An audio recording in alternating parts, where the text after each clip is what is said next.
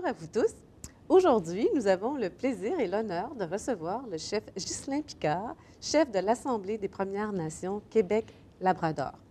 Nous discuterons aujourd'hui des droits des Autochtones et aussi des relations entre les Autochtones, les Premières Nations et les entreprises.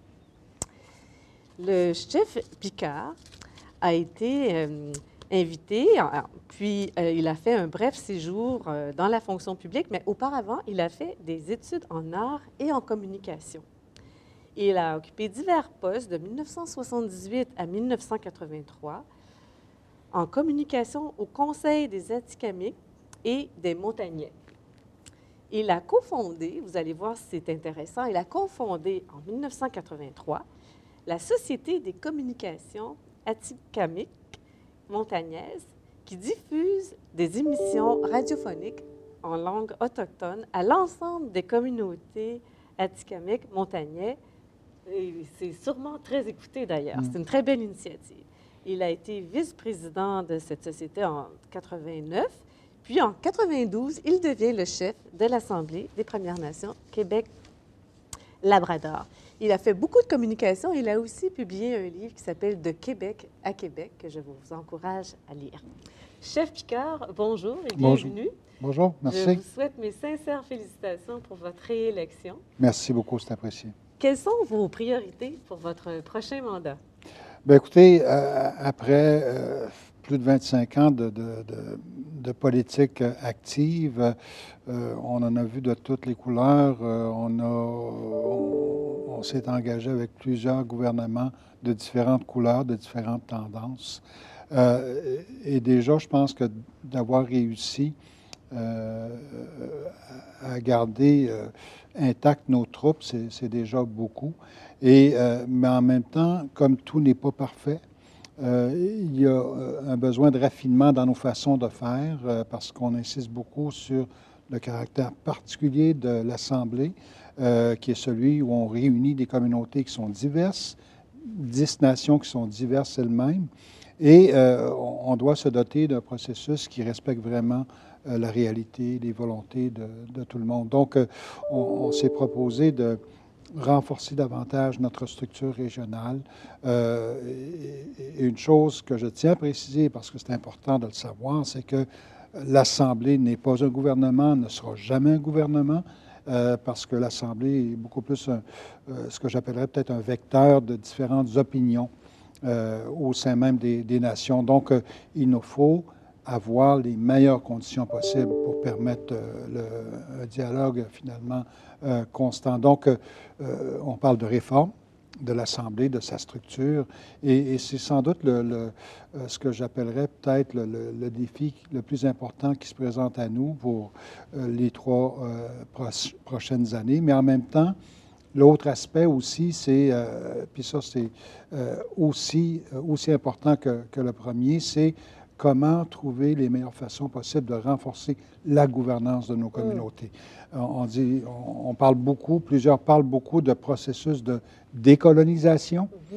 euh, même s'il y a une responsabilité de tous, incluant des gouvernements, il faut aussi savoir que seuls les colonisés ont la capacité de se décoloniser. Mm. Et ça, il faut avoir les outils appropriés pour le faire. Et ça, c'est quelque chose qu'on est en train de, de, de, euh, finalement de travailler à renforcer les capacités des communautés, donc renforcer les capacités de gouvernance de nos communautés aussi. Justement, c'est une des questions que je voulais vous poser. Comme vous en parlez maintenant, est-ce possible de nous parler de la nomenclature en termes de gouvernance des Premières Nations? Bien, écoutez, on, est tous euh, héritiers de, de, d'un système colonial hein, qui remonte euh, à la fin des années 1800. Euh, qui nous a donné la loi sur les Indiens, qui est encore aujourd'hui, euh, je dirais peut-être la, toile de fond au niveau administratif, un peu politique des communautés. mais heureusement, il y a certaines communautés qui ont réussi à, s'en enfranchir, euh, et c'est le cas pour les, nations dites conventionnées, mhm. Principalement les CRI et les NASCAPI, et qui ont euh, maintenant comme cadre législatif, comme cadre politique et administratif, une loi qui émane des conventions qui ont été signées au tournant milieu des années 70.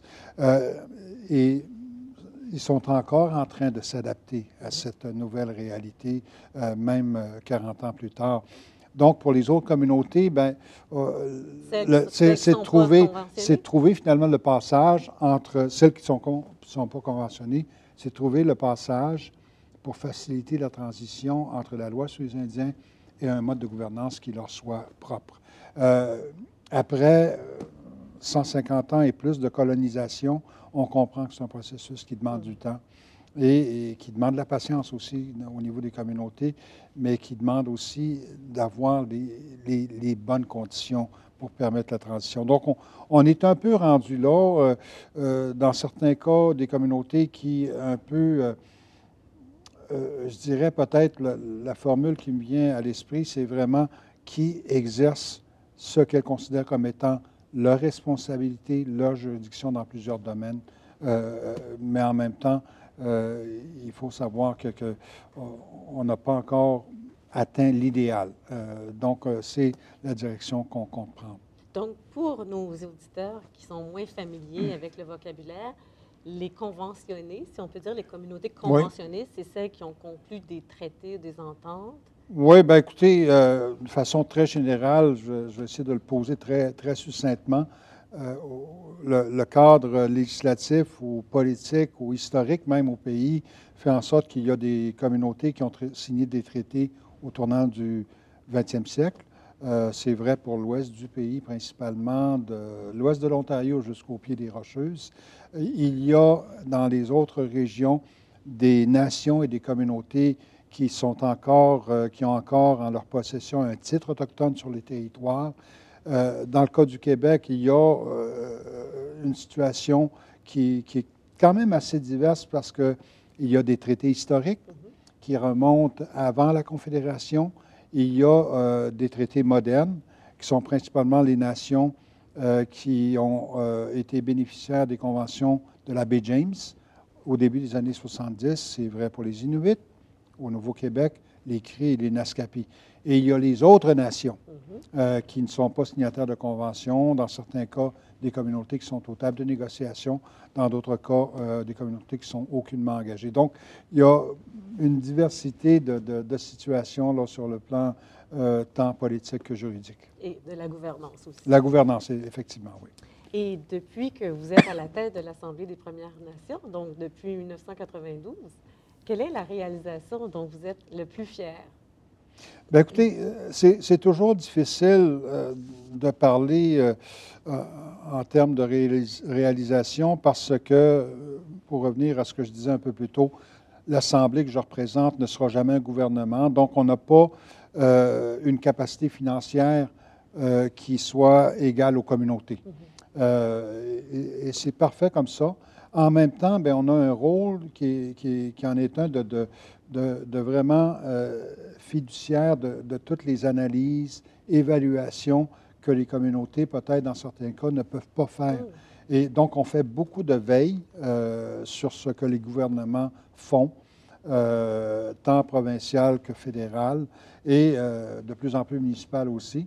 Et, nous, ce qu'on a comme charge de travail, c'est vraiment d'aller chercher ce qu'on juge comme étant l'information qui serait utile aux communautés.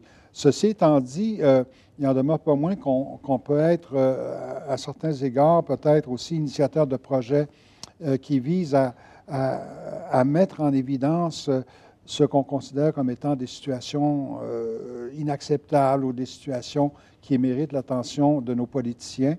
Et on a réussi en 2006 à, créer un événement sous le thème du sommet socio-économique des Premières Nations. Qui, à l'époque, euh, on avait réussi à mobiliser tant le gouvernement provincial de l'époque, de M. Jean Charest, que le gouvernement euh, conservateur de M. Harper, euh, pour participer à un trois jours de réflexion qui visait à, mettre en lumière les écarts socio-économiques mhm. entre nos communautés et la grande majorité québécoise. Et on a réussi à à avoir le, premier ministre du Québec comme coprésident de l'événement pendant trois jours. on, a vu défiler presque l'entièreté du cabinet de M. Charret à travers les trois jours. On a eu une participation un peu plus, un peu plus limitée du gouvernement de M. Harper, mais je veux dire, euh, sans expliquer les raisons, on en connaît un peu les fondements. Donc, euh, euh, c'est un événement, je pense, qui, qui reste encore, qui a laissé des traces aujourd'hui. on n'est pas encore une fois à la hauteur des idéaux qu'on a, mais en même temps, je pense qu'on réussit à travers cet événement-là à, à, garder le focus, l'attention sur les enjeux qui nous intéressent. Mais je pense que la, sans doute que la plus grande réalisation, selon moi, c'est le fait euh, d'avoir marqué des points au niveau de nos communautés et de sa population.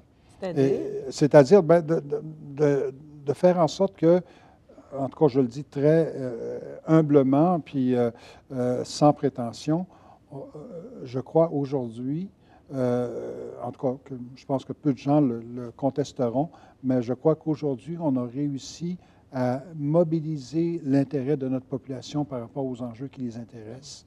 On a réussi à faire en sorte que l'Assemblée euh, soit vraiment euh, euh, un organisme qui est respecté, mm-hmm. dont on connaît la mission, et même dans certains cas, bien, il y a des personnes qui voudraient qu'on en fasse beaucoup plus. Mais ça, c'est un champ que, que, que, je ne veux même pas explorer. C'est vraiment une une euh, responsabilité qui revient à nos communautés.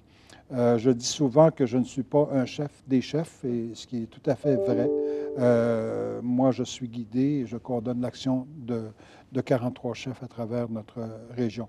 Mais je pense que tout ça dit, ben, on, a réussi à, se tailler une crédibilité, je pense, au, sein de la population, du public en général chez nous. Hum.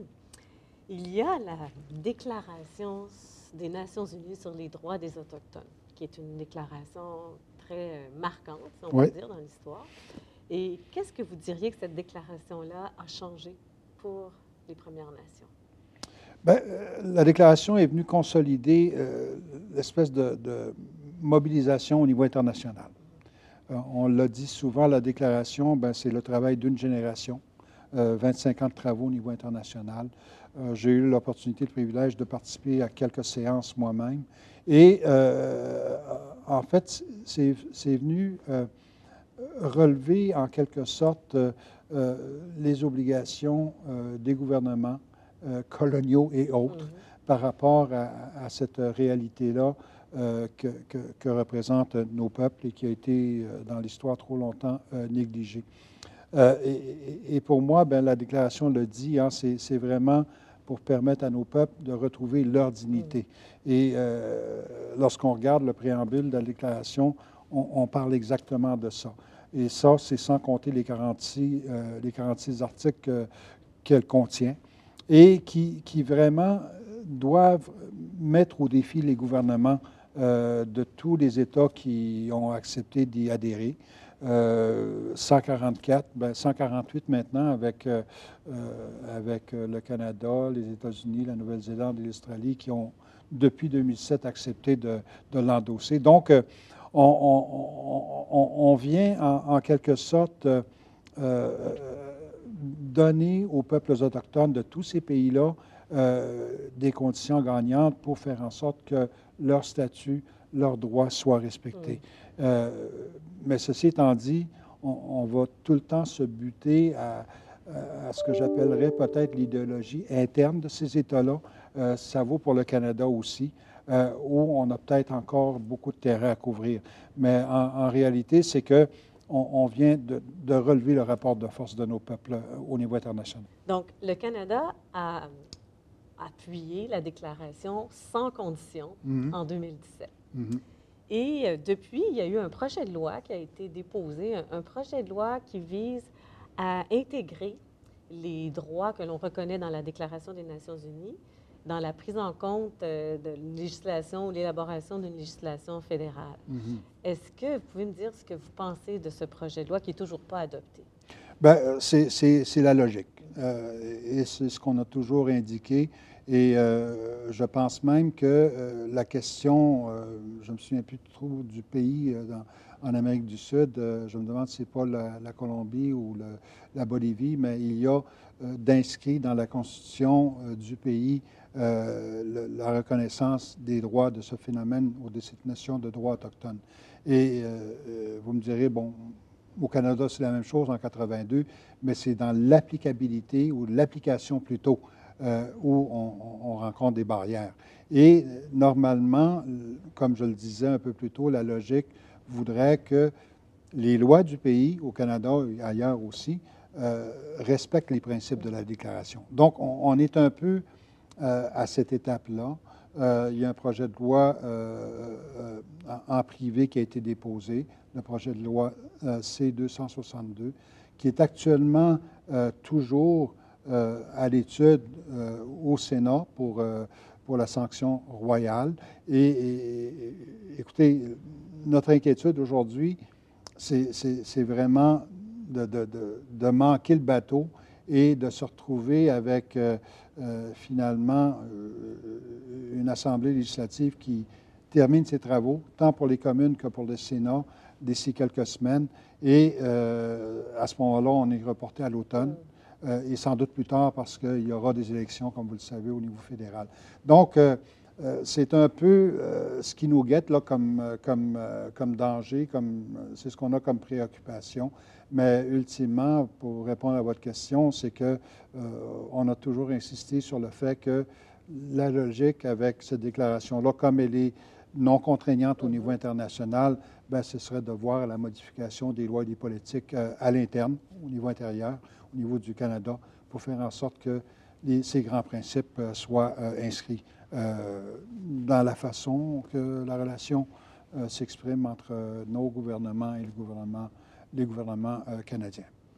Les jugements de la Cour suprême des dernières années ont beaucoup aidé, je crois, à la cause autochtone en définissant l'obligation de consulter Hmm. Est-ce que vous trouvez qu'il y a eu de l'amélioration par rapport à cette obligation de consulter, qui est aussi reconnue dans la Déclaration des Nations unies sur les droits des Autochtones? Bien, écoutez, euh, oui, vous avez tout à fait raison de dire que la question de la consultation est euh, abondamment inscrite dans la déclaration. Euh, mais en même temps, ceci étant dit, il y a quand même eu une évolution. Hein. Parallèlement à ce qu'on essayait de, de réaliser ou d'accomplir au niveau international, il y a eu quand même euh, des avancées euh, sur le plan du droit interne. Et, heureusement, il y a eu des décisions de la Cour suprême et même des cours de d'autres instances là, qui, ont, qui ont fait en sorte de, mieux circonscrire, paramétrer peut-être la question du droit et, et de renforcer peut-être cette notion que, finalement tout le monde a des obligations en fonction de, ces droits-là autant les gouvernements que, que, l'industrie. Euh, donc, euh, force est de constater aujourd'hui qu'on on a fait du progrès. On n'est pas encore arrivé à destination, destination étant l'idéal où, par exemple, nos communautés seraient euh, étroitement associées à tout projet, vraiment, vraiment en amont. il faudra convenir de la définition appropriée sur la question de la consultation, euh, convenir de la définition appropriée pour euh, euh, le consentement mm-hmm. préalable, libre et éclairé des, nations autochtones dans, tout projet. Donc, c'est sans doute beaucoup dans, ces notions-là qu'on risque de, de, prendre du retard.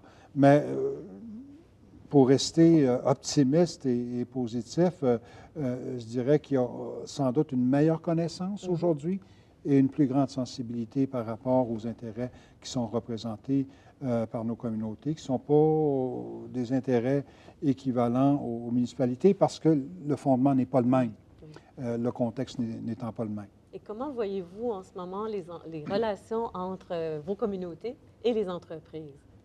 Bien, je la considère comme étant, je veux dire, je, pense que sans, sans, vraiment dire que tout doit être en silo, je pense qu'il y a des, approches appropriées selon les entreprises et selon la communauté. Donc, c'est difficile un peu de, généraliser, mais je, reviendrai sur mon affirmation un peu plus tôt où, où je disais qu'il y a sans doute une meilleure connaissance et une plus grande sensibilité. Écoutez, moi, j'ai l'occasion de temps à autre de participer à des forums. Euh, sur euh, le développement minier, euh, développement forestier et autres. Et, je pense que les Premières Nations, les peuples autochtones, sont, sont moins contournables aujourd'hui qu'ils ont pu l'être à un certain moment donné. Moins incontournables sont moins contournables, c'est-à-dire sont plus, plus incontournables ont oui, c'est ça. Oui, oui, c'est ça. Oui. Vous avez raison, plus oui, incontournables. Oui, oui. oui. Et euh, vous avez sûrement pris connaissance du projet de loi euh, qu'on appelle, euh, avec son acronyme C69, mais qui vise à modifier la loi canadienne sur l'évaluation environnementale, la loi sur l'Office national de l'énergie, la loi sur la protection des eaux navigables. Et dans ce projet de loi, qui n'est toujours pas adopté, on parle beaucoup de savoir autochtone. Est-ce que vous avez pu regarder le, projet de loi et comment voyez-vous cette question intégrée dans le projet de loi? Bien, écoutez, euh, c'est finalement un rendez-vous qu'on réussit à, confirmer, à, matérialiser. Et, pour nous, ça a toujours été extrêmement important. D'ailleurs, euh, dans nos propres travaux au niveau régional, on, y a fait référence euh, à plus d'une occasion. Lorsqu'on parle de protocole de consultation, protocole de recherche, la question du savoir autochtone est, vraiment prédominant, prédominante. Euh, la déclaration de l'ONU, on en parlait un peu plus tôt, euh, en fait largement écho. Euh, donc, c'est quelque chose qu'on juge extrêmement, extrêmement important.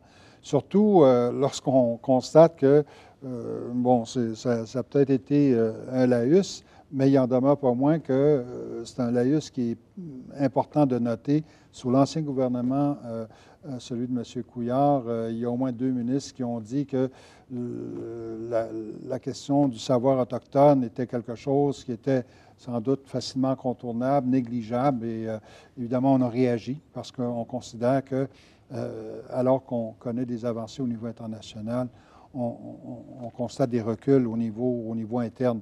Euh, donc, pour nous, c'est C69 et d'autres projets de loi liés à ces questions-là que, ces projets de loi-là mettent en évidence euh, quelque chose d'aussi fondamental, ben, on, trouve que c'est euh, vraiment, vraiment quelque chose euh, plus qu'acceptable. Hum.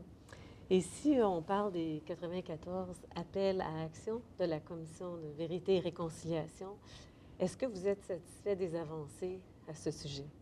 Bien, les 94 appels à l'action ont été vraiment, ce sont des appels qui sont extrêmement audacieux. Euh, mais en même temps, euh, je pense que là où, sans référer euh, précisément à des recommandations, à une recommandation précise, on fait énormément de, chemin sur la question de l'éducation.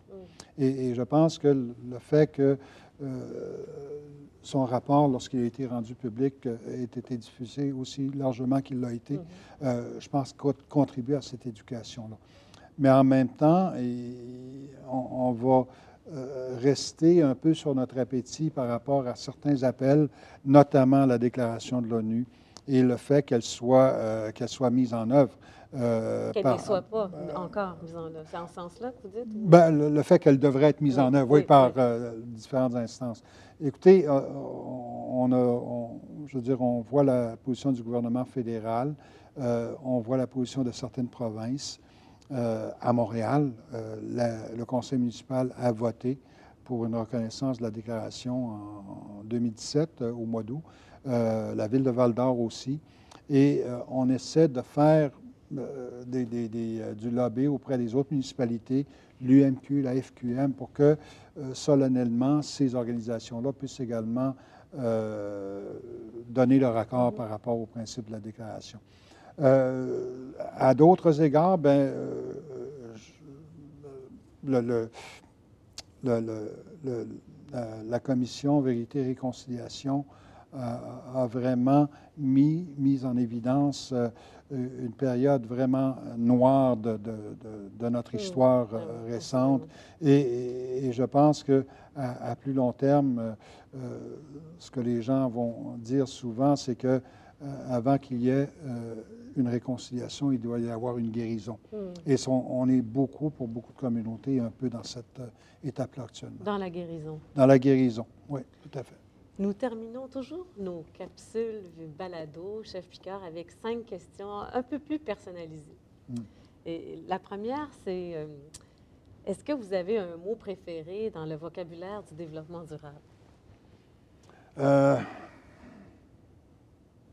durable. Ah oui. Durable parce que euh, je, je pense que c'est exactement ce mot-là qui nous met au défi comme société. Et, euh, surtout lorsque je regarde un peu euh, dans, ma cour à moi, dans notre cour à moi du côté autochtone, euh, sachant que notre population est très jeune. hein, les 25 ans et moins comptent pour euh, 50, sinon plus, pour cent dans certaines communautés. Donc, lorsqu'on parle de léguer euh, un héritage à ceux qui nous suivent, euh, ben, c'est encore plus vrai pour nous. Et euh, notre philosophie, d'ailleurs, va beaucoup plus loin que ça parce que on doit, doit poser des gestes maintenant en fonction des sept prochaines générations. Euh, donc, c'est vraiment une commande là, importante, une commande énorme que nous avons sur les épaules. Et, je pense que c'est beaucoup lié à cette définition un peu, je dirais, euh, euh, euh, je veux dire, on, est vraiment sans merci, là. Euh, selon avec qui, euh, selon le, forum auquel on participe, euh, selon les interactions qui existent entre sociétés même par rapport à, cette question-là de durabilité. Euh, comment on compose avec les besoins euh, de notre population et, et les besoins de notre terre-mère, la planète, finalement.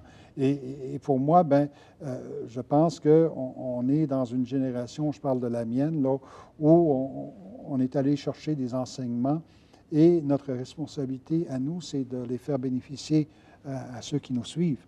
Et euh, moi, je le fais dans la mesure où c'est possible avec euh, les personnes dont je suis directement responsable, mes enfants, mes petits-enfants, et en souhaitant qu'ils ou elles fassent la même chose euh, par la suite. Euh, mais en même temps, je, pense que quelque part, euh, il faudra euh, vraiment euh, s'assurer euh, de la bonne définition de durabilité. Euh, et, et ça, je pense que on, on a, on a trop, on a le don de, hein? de creuser, de creuser des fossés plutôt que de les combler. Et ici, euh, il y a une personne qui vous inspire, une personne que vous admirez en développement durable. Est-ce qu'il y en a une? Euh, c'est euh, une de mes petites filles. Oui? Une de mes petites filles parce que euh, elle a 14 ans, puis euh, euh, elle a euh, choisi le combat de, de- de- du- plastique. Et, et ça, euh, puis c'est parce qu'elle m'en a parlé. Puis ça, c'est- le type de choses qui m'inspire et je considère comme inspirant pour euh, ses pairs. Pour la suite Euh, des pour, choses. Pour la suite des choses, pour ses pères. euh, et et c'est quelque chose, un exemple que je, je relate souvent lorsque l'occasion s'y prête, parce que euh, je trouve que c'est, euh, ça, ça fait la démonstration que euh, on a tendance à penser, ben c'est des, des ados, ils ne sont pas à l'écoute, mais non, c'est le contraire. Ils sont à l'écoute, ils sont captifs. Et, je pense qu'on doit mettre ça euh, vraiment en évidence et euh, le rendre euh, bénéfique pour l'ensemble de, notre, euh, de notre société. Et sur une échelle de 1 à 10, où croyez-vous que le Québec en est en termes de développement durable? Euh, ben, écoutez, euh, je- je- je- difficile pour moi d'être un juge au même titre que ceux qui sont vraiment euh, dans le quotidien de, de- de ces questions-là, mais, mais je dirais que le Québec est, écoutez, 7,58. Mhm. Euh, je pense qu'on on- on est vraiment, euh, et, et c'est beaucoup lié, on, on est avance sur d'autres juridictions, et, et je pense que c'est beaucoup lié à, à la mobilisation populaire et les personnes qui la créent. Mm. Et, et- et je pense qu'on a des modèles ici au Québec, là, euh, on a des modèles dans le Québec non, non autochtone, on a des modèles dans le Québec autochtone aussi. Et euh, je pense à des personnes comme Matthew Kuncombe, euh, l'ancien grand chef de la nation Cri. Euh, je pense au chef Jean-Charles Pietachot. Et sa lutte contre les hydrocarbures. Et évidemment, il y a une pléiade de personnes du côté québécois aussi. Et, et je pense qu'on c'est à travers ces personnes-là qu'on interpelle l'actuel gouvernement parce que du Québec, j'entends, là, parce que la campagne provinciale y a fait très peu référence. Et, je pense qu'on, si ce n'était pas de ces personnes-là, puis de la mobilisation qu'elles peuvent créer, ben, on, serait peut-être en retard sur d'autres. Et euh, quelle est la plus grande fierté, vous croyez, du Québec en développement durable? Bien, écoutez, c'est, euh, euh, je, pense qu'on parle beaucoup de ce temps-ci de l'énergie propre. Mm-hmm. Et évidemment, euh, je pense que le Québec a sans doute des bonnes raisons de, se targuer, d'être avant-gardiste par rapport à d'autres qui, qui ont peut-être qui ont peut-être un peu trop d'appétit pour le nucléaire, alors qu'au Québec, on, fait un peu marche arrière de, ce côté-là. C'est l'hydroélectricité, c'est l'éolien aussi, d'autres types de de développement un peu plus, un peu plus verte. Mhm. Euh, mais en même temps, euh, je, ne peux pas ne pas référer euh, à la contribution des peuples autochtones aussi, parce que quelque part, on, est, on est dans le coup sans y avoir été. Mhm. Et, je pense que ça, il ne faut pas l'oublier non plus, qu'on parle des développements hydroélectriques de euh, de milieu des années 1900, euh, Manicouagan, Outarde, euh, c'est nos communautés finalement qui occupaient ces territoires-là, qui, qui, ont quelque part vécu également ces bouleversements-là. Et ça, je pense qu'on a tendance à l'oublier un peu trop. Oui. Et ma dernière question, entre un arbre, une plante ou un animal, qu'est-ce que vous choisiriez pour vous réincarner? un arbre. Oui? L'harmonie. Ah. L'harmonie. Euh, l'arbre a vraiment euh, accès aux êtres humains, accès aux animaux, et, je pense que c'est, peut-être le, l'enracinement avec euh, la terre-mère.